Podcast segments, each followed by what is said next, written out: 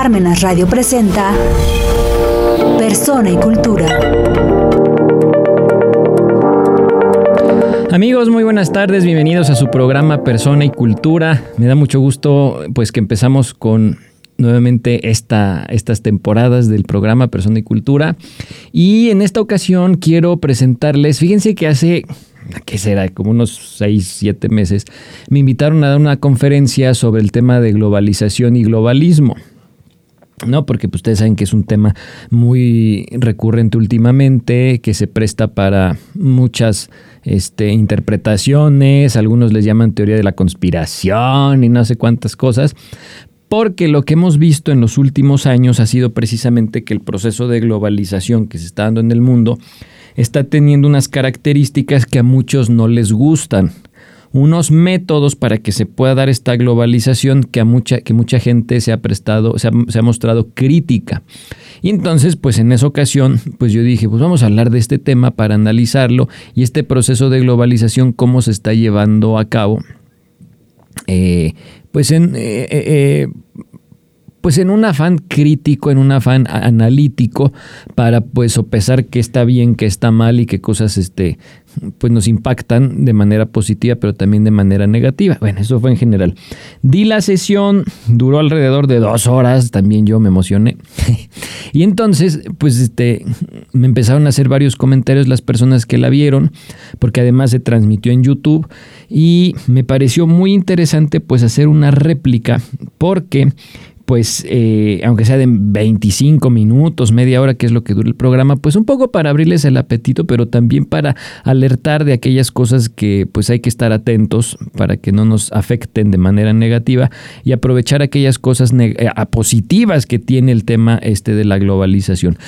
Entonces, lo que vamos a hacer es rapidísimo, primero distinguir qué es la globalización del globalismo. Y globalización como una definición, vamos a decir, general, que nosotros podemos ir viendo que tan buena es esta definición que me parece que hasta la Wikipedia la utiliza, es eh, una interconexión de todo el mundo en todos los sentidos. Eso sería la globalización.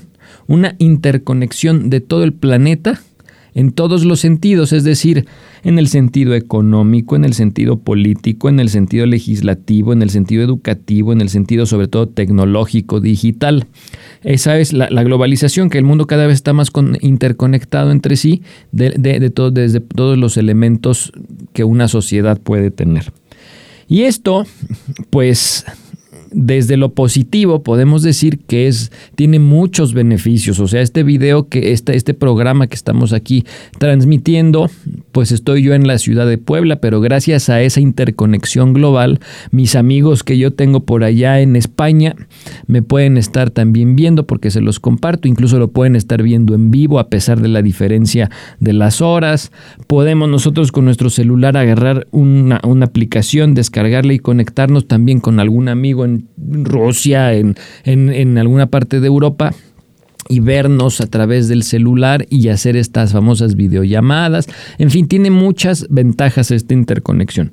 La cuestión y la crítica viene desde el otro lado, desde la palabra globalismo. La palabra globalismo, ¿qué es? Y ustedes van a ir viendo que en internet, en los debates, en, ciertos programas de televisión, de radio y demás, van a ver que el globalismo, algunos lo critican por ser una teoría de la conspiración, cuando en realidad no lo es. ¿Qué sería el globalismo? Es esa, eh, esa idea de que los poderes económicos en todo el mundo están buscando que se genere un solo gobierno mundial un solo gobierno que gobierne a todo el planeta, valga la aparente redundancia. Y esto, que aparentemente les digo, a muchos lo ven como una teoría de la conspiración, si lo vemos es una realidad, porque cada vez más se ve que el mundo está regido, obtiende a estar regido por un solo grupo de personas. Eso es una realidad, eso no es ninguna teoría de la conspiración. Basta analizar, por ejemplo, en la pandemia, las directrices que se han dado en temas económicos, en temas de disciplina, entre comillas, por ejemplo, de uso de que el cubrebocas, que si los encierros, que si los, este, el, el barbijo, la mascarilla y todos estos, lo dictó la OMS y desde la OMS se dictó cómo se tenía que vivir esto y todo el mundo lo empezó a aplicar. Eh, bueno, eso es una realidad. Otra realidad que también en esta pandemia se acentuó, el tema, el uso, por ejemplo, de eh, eh, dinero electrónico. Y esto me refiero a que, como era la pandemia, pues había que dejar de usar el dinero físico para empezar a utilizar las tarjetas. Es evidente que no todo eh, fue tal cual así se dijo o sea, seguimos utilizando el dinero físico, las monedas, los billetes, pero se empezó a generalizar cada vez más y en todo el mundo el uso de tarjetas este, eh, de crédito, transferencias interbancarias o transferencias bancarias a través de aplicaciones de celular y demás. Eso fue una cosa que se empezó a, a aplicar cada vez más y esto a nivel global. Entonces, como estamos viendo, el mundo hoy en este casi pospandemia de lo que muchos están ya este, bautizando así este periodo, pues es un periodo en el que sí estamos viendo que en todo el mundo cada vez hay más acciones, vivencias que, se, que empiezan a homogeneizar el mundo y aparentemente eh, este, esto puede ser algo bueno, sin embargo, si lo vemos desde el lado de esta definición de globalismo, podemos ver que puede tener ciertas cosas que no son como muy, muy agradables. Bueno, esto es como digamos, como la, la, distinción entre globalización y globalismo. En aquella conferencia lo explico con mucho mayor detalle, aquí tenemos solo media hora, así que lo pongo así en general. Ahora bien, la estrategia que han estado utilizando, y lo dije en aquella, en aquella plática, para que se empiece a generalizar esta homogeneización del mundo, esta interconexión, que tiene cosas buenas pero también negativas, eh, digamos que la, la, estrategia que se ha utilizado es una cosa que se llama la revolución molecular disipada. Si ustedes han estado al pendiente, si han estado al tanto de, lo, de, las charlas que se tienen todos los lunes a las 5 de la tarde, recordarán que hace un par de meses igual tuve oportunidad de entrevistar a este personaje Alexis López Tapia, un chileno que ha estado desarrollando y difundiendo este tema de la revolución molecular disipada. Y ahí en esa ocasión nos lo explicó muy bien y entonces ahí fue donde yo un poco caí en la cuenta de que efectivamente para poder homogeneizar y poder interconectar el mundo entero bajo un solo gobierno mundial, pues evidentemente la revolución molecular disipada ha funcionado como una estrategia fabulosa para esto. Y esto que suena como muy rebuscado, revolución molecular disipada, realmente es una cosa muy sencilla de explicar. Y vámonos a los términos básicos. En aquella entrevista, Alexis nos, nos, platicaba que, pues primero, revolución, ¿qué cosa es? Es un cambio brusco en las estructuras. ¿Y qué quiere decir esto de un cambio brusco en las estructuras? Pues muy sencillo. Es destruir o quitar un sistema que está gobernando en ese momento una sociedad mediante un choque violento. Y entonces vamos a recordar, por ejemplo, en los siglos pasados cómo eran las revoluciones. Pues era una lucha entre dos estructuras este, verticales. ¿Qué quiero decir con estructuras verticales? Pues hay un gobierno, pues los gobiernos como son jerárquicos, entonces por eso estamos hablando de verticalidad. Hay una cabeza, el presidente, el rey, el gobernante, como ustedes lo quieran llamar, y hacia abajo toda una jerarquía, toda una estructura para que esa sociedad funcione, es vertical. Y entonces, ¿con qué nos encontramos? Que las revoluciones eran eso, les había dicho, una estructura vertical en contra de otra vertical. Y entonces el revolucionario, ahí pongan el nombre que ustedes quieran, el Che Guevara, Fidel Castro, eh, los que ustedes quieran. Era una estructura, es un líder, una cabeza que tiene todo su movimiento, su grupo, su colectivo bien estructurado, que va a ir en contra de ese sistema contra el que quieren luchar y desaparecer. Entonces llega esta estructura, y de abajo para arriba empiezan a darle en la torre hasta que van escalando, escalando, escalando y llegan y entonces tumban a la cabeza que se encuentra ahí liderando y entonces la nueva cabeza, el nuevo líder se posiciona como el nuevo jefe de ese sistema. Así funcionaban las revoluciones. Entonces, hoy en día se ha logrado esta globalización o este globalismo a través de la globalización, a través de una lucha, pero que no es vertical, sino que es horizontal. Y estamos hablando que estas revoluciones que estamos viviendo hoy en día son horizontales. Están atacando una estructura vertical, pero a base de una lucha horizontal. ¿Cómo es esa lucha horizontal? A base de moléculas, por eso revolución molecular disipada. Entonces nos vamos a encontrar que las revoluciones de hoy en día están siendo culturales, pero están siendo a manera de moléculas que aparecen aparecen de repente, hacen su batalla, su lucha campal por un corto tiempo, que estamos hablando de horas, y después desaparecen y al poco tiempo aparece otra lucha por allá y otra por allá. Entonces empezamos a ver que esto se empieza a generalizar y basta ver, por ejemplo, las revoluciones de, estos, de este último año, estos grupos revolucionarios que aparecen haciendo esas que podríamos llamar las guerras de guerrillas, aparece un grupo de pañuelos verdes destruyendo la, este, este, monumentos en el centro de cierta ciudad, haciendo sus necesidades afuera de las iglesias, rayoneando, muerte al machote, y entonces, y todo ese tipo de cosas, prenden fuego, golpean policías, etcétera, y después desaparecen. Dos, tres horas que duró su marcha, su manifestación, quemaron, destruyeron, rompieron locales y desaparecen. Y entonces a lo mejor la policía se agarró a dos, tres, las llevan a la cárcel y ¿quién es tu líder? Pues nadie sabe, no hay líder, no hay cabeza, porque estamos hablando que es horizontal, no es vertical. Llegan y es disipada, que sería la segunda parte. ¿Por qué es disipada? Porque acaba su manifestación y como moléculas que se disipan, desaparecen y ya nadie sabe dónde quedaron y son disipadas porque al mismo tiempo puede aparecer una por aquí y otra aparentemente que no tiene nada que ver, como por ejemplo, no sé, el Black Lives Matter en Estados Unidos o los grupos este, de migrantes que llegan y destruyen este, la frontera sur aquí de México y nadie sabe quién es el líder, pero pues se metieron y destruyeron. ¿eh? Si se fijan, son moléculas disipadas. Disipadas, repito, en el sentido de que después de destruir una zona, su campo de batalla, se disipan y son disipadas porque hay un montón de grupos aparentemente interconectados entre ellos que van dando este mismo, esta misma lucha, esta misma estructura. Bueno, a eso se refiere con revolución molecular disipada. Y les recomiendo que vean esta entrevista de Alexis López Tapia que hicimos en la charla, porque lo explica de una manera mucho más amplia. Y eso es lo que han ido haciendo. Y entonces, como las guerras de guerrillas de la China de Mao Zedong, de la este, de Vietnam y todas estas, son guerras de guerrillas que destruyen una estructura vertical, una estructura jerárquica, no por ser un golpe de choque como las anteriores revoluciones, sino que la van destruyendo por desgaste una molécula por acá, una molécula por allá, se disipan y entonces, ¿qué está haciendo una ¿qué hace una estructura jerárquica, una estructura vertical? Aparece un fuego por aquí, que sería una manifestación, van y lo atacan.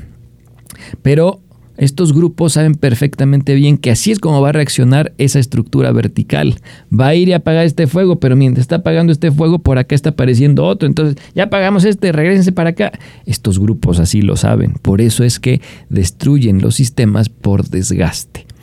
Y entonces la alternativa empieza a ser dar ciertas acciones, ciertas reacciones que permiten dominar y tomar el control de una sociedad, de una ciudad, de un grupo, etcétera, pero no de manera horizontal, sino de manera, perdón, no de manera vertical, sino de manera horizontal. Y poco a poco ir eh, haciéndose del poder. ¿Por qué? Porque desgastan un sistema desde el punto de vista del pensamiento, desde el, corazón de, la, de las estructuras. Porque ¿Qué es lo que hemos visto?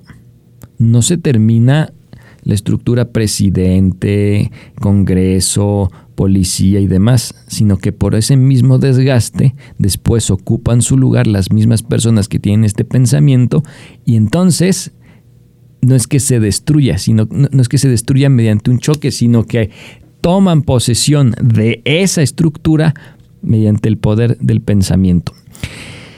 Esto, bueno, les repito, lo explico de una manera más profunda ahí, se explica en la conferencia y lo explica mejor Alexis López Tapia en esta entrevista que le, que, le hicimos aquí en la charla. Pero lo más interesante viene a que esta, esta estrategia sigue un modelo y es un modelo de un juego, un juego que apareció en Oriente, se utiliza mucho en China, se utiliza mucho en, me parece que en Japón también, pero es un juego oriental que se llama el Go. Y este juego Go es, digamos, eh, el modelo que utilizan precisamente para realizar estas acciones y generar esta estrategia pero a nivel global.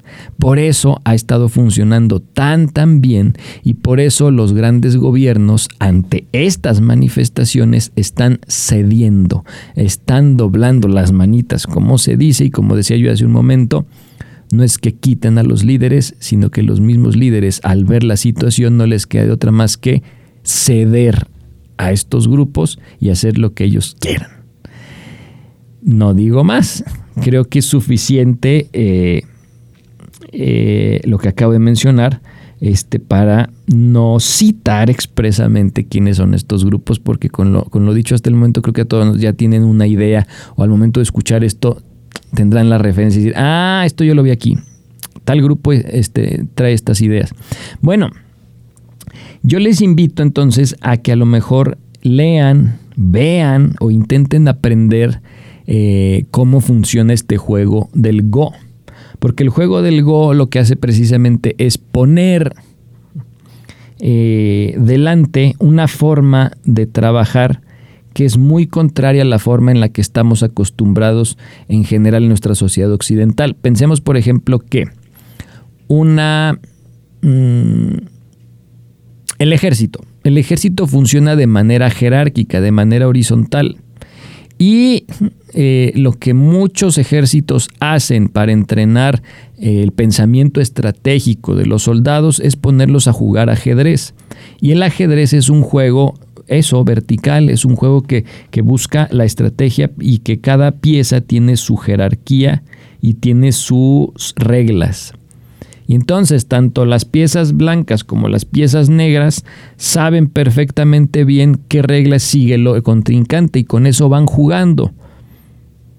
En el juego del Go, el pensamiento es que todas las fichas son iguales y todas pueden hacer solamente dos, tres cositas y todas las piezas funcionan de la misma manera. Esto es muy fuerte, porque entonces estamos hablando que el juego Go ha sido la forma en la que estratégicamente se han organizado para que estas moléculas de esta revolución molecular disipada actúen. Y esto es sumamente delicado porque entonces estamos queriendo jugar ajedrez en un tablero donde los revolucionarios están jugando el Go. Estamos hablando que el Go es un juego que, repito, todas las fichas son iguales. Y esas fichas así idénticas funcionan para y te puedes mover para donde tú quieras. Entonces, fíjense qué interesante lo que estamos este, planteando eh, aquí, porque lo digo así de forma muy rápida, eh, pero habría que profundizar mucho más en la manera en la que se está desafortunadamente destruyendo nuestra sociedad occidental. Nuestra sociedad occidental que ha sido planteada, planeada, construida eh, con valores muy claros, con principios muy sólidos, y que desafortunadamente con estas nuevas estrategias en las que se genera caos, se genera desorden, en las que se confronta la realidad eh, en una especie de, eh, ¿cómo decirlo? Una estrategia del sinsentido, pues evidentemente a todos nos impacta y nos afecta porque somos muy fáciles, muy proclives como seres humanos cuando no tenemos una identidad clara a caer en el sinsentido e ir como veletas buscando para ver a dónde o qué cosa me da el sentido de la vida. Y estas estrategias así es como lo están haciendo. Y se están aprovechando del el sinsentido de la gente para implementar estas revoluciones y estos cambios que a final de cuentas lo que buscan, repito, y eso es un poco la, la, idea que manejo en la conferencia, lo maneja un poco también Alexis López, pues es generar un nuevo sistema, un nuevo gobierno a nivel mundial que lo que pretende es, sobre todo, tener una sola economía y que todos consuman lo mismo, todos piensen de la misma manera, todos actúen casi casi de la misma manera y pues evidentemente esto no ayuda para nada. ¿Por qué? Porque por naturaleza la desigualdad así surge. Va a sonar muy feo, pero la desigualdad es natural. No todos somos iguales y pretender que todos seamos iguales es una utopía. De entrada, nacemos muy diferentes. Físicamente, fisiológicamente somos diferentes todas las personas, aunque como seres humanos tengamos rasgos similares, rasgos este, generales, por decirlo así pero después cada quien va agarrando su camino, tiene formas de pensar, tiene experiencias que le hacen eh, reaccionar, actuar, tomar ciertas decisiones que cada vez hacen que sea más diferente uno de los otros. Entonces la desigualdad es natural, no podemos decir o pretender ser iguales en todos los sentidos. Entonces, bueno, pues imagínense, esa es un poco la, la cuestión aquí. Eh, yo les invito a que puedan ustedes eh, ir y ver esta, esta charla con Alexis López porque definitivamente tiene muchos elementos bien interesantes que podemos nosotros eh, tomar para analizar nuestra realidad y empezar a tomar ciertas decisiones, porque al final toda esta información es para que nosotros tomemos decisiones. ¿Decisiones de qué? De reconocer ese daño que se nos está dando, se nos está, ¿cómo decirlo? Porque no suene feo, se nos está infringiendo eh, a nuestras personas para quedar casi casi que al servicio de un sistema, que eso siempre se ha buscado. Bueno, la primera decisión al ver todo esto, pues es volver a encontrar nuestra propia identidad como personas y al mismo tiempo nuestra identidad como sociedades, como naciones, para rescatar esos principios que, que, nos dan sentido, porque al final tener identidad es tener sentido es tener sentido de vida, sentido de pertenencia, pertenencia a un grupo, a una familia de entrada, a una sociedad. En el momento en que nuestra identidad es global, pues entonces somos todo y nada prácticamente y nos volvemos como una especie de borreguitos al servicio de todo este de un sistema pues que prácticamente nos exige no pensar y simplemente obedecer y esto es terrible, esto es terrible. Bueno, eso es un poco eh, la lógica que estamos este, queriendo manejar aquí. Eh, yo repito, les invito a que nos lo planteemos así y que este tema de globalización y globalismo pues sea una manera como de abrir el año para entender el contexto muy en general en el que nos encontramos hoy en día y empezar a plantearnos qué sigue para el futuro. Porque este año me parece que va a ser decisivo en todos estos temas por dos razones. Porque el sistema económico que, estamos ahorita viviendo, derivado de la pandemia, ya tomó unas estructuras y unas formas muy diferentes a como eran antes de la pandemia. Repiénsenlo. ¿Cómo era tu situación económica, tus formas económicas antes de la pandemia y cómo está siendo ahora? Y segundo, ¿Por qué es decisivo?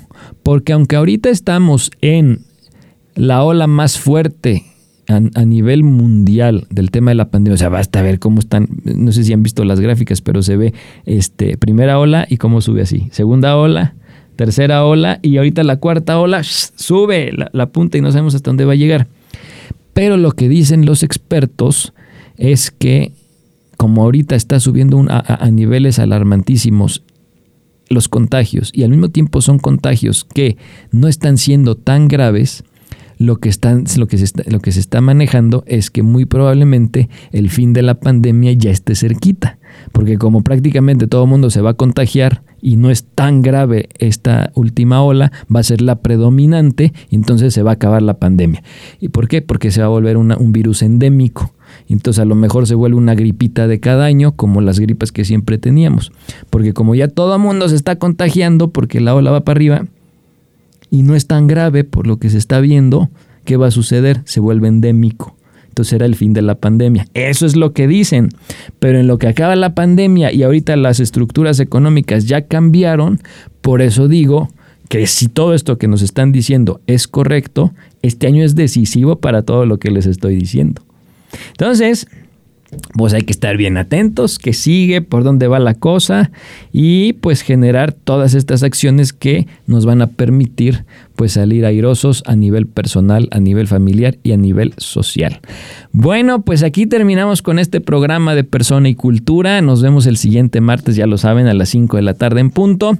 No se pierdan el laberinto de los libros, no se pierdan la charla, no se pierdan la presentación mensual de los libros, no se pierdan nada de la programación de Parmenas Radio. Soy Luis Que tengan una excelente tarde y una excelente semana a todos ustedes. Parmenas Radio presentó Persona y Cultura.